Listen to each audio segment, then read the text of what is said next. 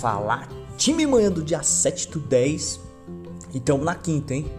Semana já passando, mês correndo. E o mês de outubro começa a chuva, na verdade setembro, né? Já começa e agora, mas agora intensifica. E quando vem a água, eu acredito no renovo, né? Como é bom ver as plantas verdes de novo, né? Como é gostoso. E se você receber esse áudio, significa que alguém te ama muito e quer compartilhar princípios da palavra de Deus. E hoje eu quero mandar um abraço especial para irmãos e irmãs que, que ontem mandaram uma, uma, um áudio né, de carinho para nós aqui, falando quão é importante esses devocionais. A Tati até chorou aqui. E como é gostoso a gente ver que o renovo é alcançado na vida de vocês. Vamos para a palavra de hoje? 1 Samuel, capítulo 16 a 7, versículo 7.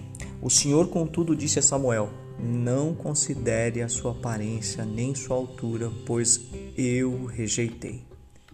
O Senhor não vê como homem. O Senhor não vê aparência, mas o Senhor vê o coração. Muitas vezes, na sala de aula, dando aula na faculdade, em palestras e às vezes conversando com pessoas, a pergunta mais comum que vem é: o que precisa um homem ou uma mulher para ser próspero? O que eles necessitam?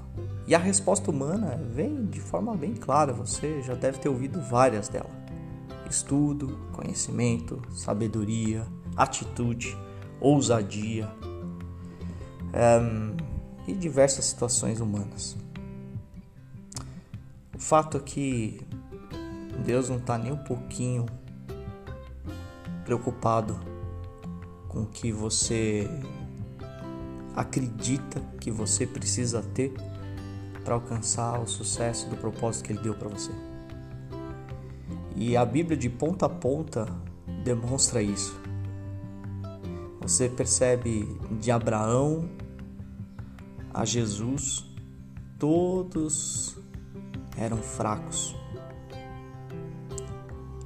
Todos eram impossíveis aos olhos humanos fazer o que eles tiveram feito.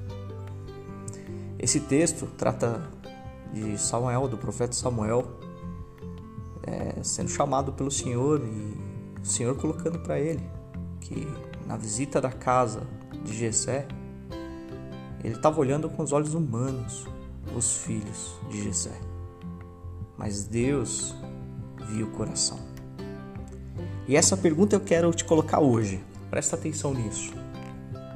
Como anda o seu coração? Como está o seu cor de agir, né? Coração.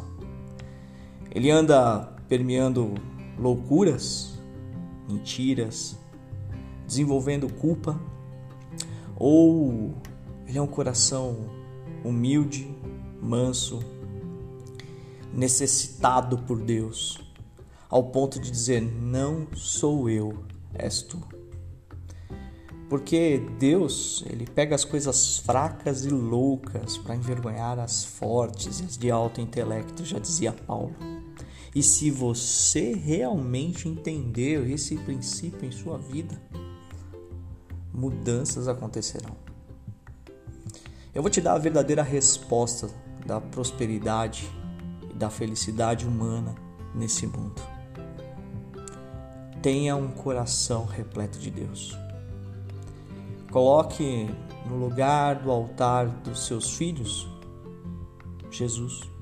Coloque no altar do no lugar do altar da sua casa Jesus no lugar do altar do seu emprego, Jesus.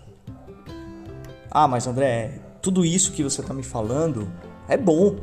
Eu preciso cuidar da minha família, eu amo meus filhos, eu preciso de trabalho para sustento. O problema é que a gente inverte. Nós invertemos toda a situação. Quem nos deu tudo isso foi Deus. E nós esquecemos dele e idolatramos essas coisas. Eu acredito que nesse dia você possa mudar isso no seu coração. Então, dobre o seu joelho, converse com Deus e fale com Ele. Peça a sua graça, a sua misericórdia para que Ele honre você através do seu coração humilde e que Jesus venha espelhar e espalhar o seu amor através das suas atitudes. Amém? Então diz aí, eu creio. Amém. Então agora vai lá e faz. Bora.